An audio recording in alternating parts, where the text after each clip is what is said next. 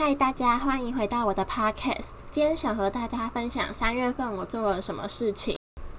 首先，在三月初的时候，有一个我参与筹备很久的一个比赛。刚开学就遇到比赛的密集筹备期，其实一直有种没有开学的错觉，因为全部的身心都投入在准备那个比赛中。这个比赛总共为期三天，这三天七十二个小时，我的睡眠时间加总应该不超过七个小时，更不论准备期之间，我每天的平均睡眠也大概只有四到五个小时。但这的的确确是一段很令人印象深刻的回忆，也在这里很强烈建议大学生，如果有机会的话，可以参加一个自己喜欢的社团，享受几次和同社团的伙伴们为了一个共同的目标，没日没夜努力的过程。在这里也想顺便和大家分享我对社团等等诸如此类校外活动的看法。我觉得大学比起国高中，大部分的时间其实都是自己的，需要自己去安排每学期的学分数，也多出了许多课余的时间。有些人会利用这个时间去打工、去家教，有些人也会利用这个时间去充实自己，可能是外语能力、实习等等的。也有人像我一样，将这个时间花在社团活动上。虽然有些人会觉得花费在社团活动上好像很浪费时间，因为没办法实际得到什么。例如说，你去打工可以得到可能金钱，然后去实习的话可以得到你的履历上面多一些成就。但我觉得只要知道自己在做什么事情，其其实就是一件很好的事情。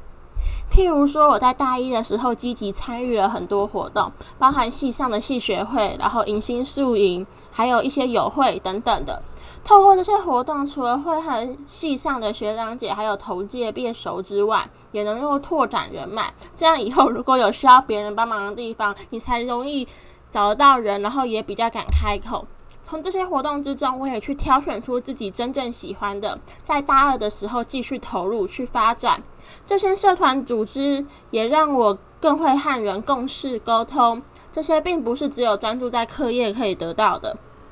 但我现在之后的规划可能会持续待在自己还是很喜欢，然后还是很想要贡献自己一份心力的组织，但是应该会拨出更多的时间去投入在课业，还有去规划未来职涯发展的部分。毕竟现在也大二下啦，快要大三了。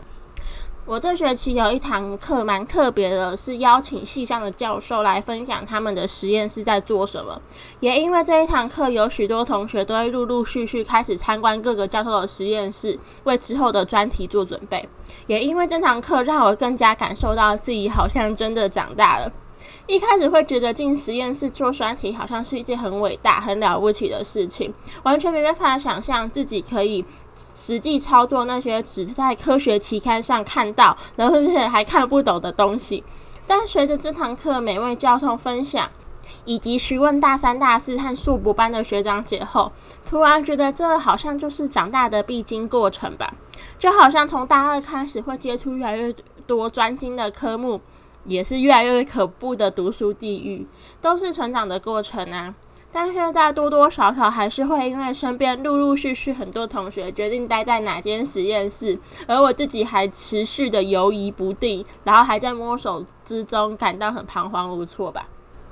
最后想和大家分享一句话，在三月三十号的独立书店中，出处是在崔顺华的《神在》这本散文集。所谓人与人之间的和解，有时也建立在吃饭上。我应该算是一个既喜欢和别人吃饭，但又很讨厌的人。讨厌是因为我很讨厌尴尬的气氛，又不想在大家吃饭的时候当低头族。所以，如果和别人一起吃饭的时候，都会尽量去开启话题，避免尴尬。但有时候只会想要快快的解决完一餐，就会觉得这些交际很不必要。但同时，我又很喜欢和别人约吃饭，喜欢透过吃饭这个场合去和别人聊聊他的近况，也分享自己的心情。在品尝美食的背后，也将这道美食赋予更多的情绪和记忆，是我以自己的一个小浪漫吧。好啦，三月份相较前几个月份无聊了许多，因为刚开学没多久，把大部分的心力都放在课业还有摸索自己的未来规划上面。希望大家的三月一样很充实，我们下次再见啦，拜拜。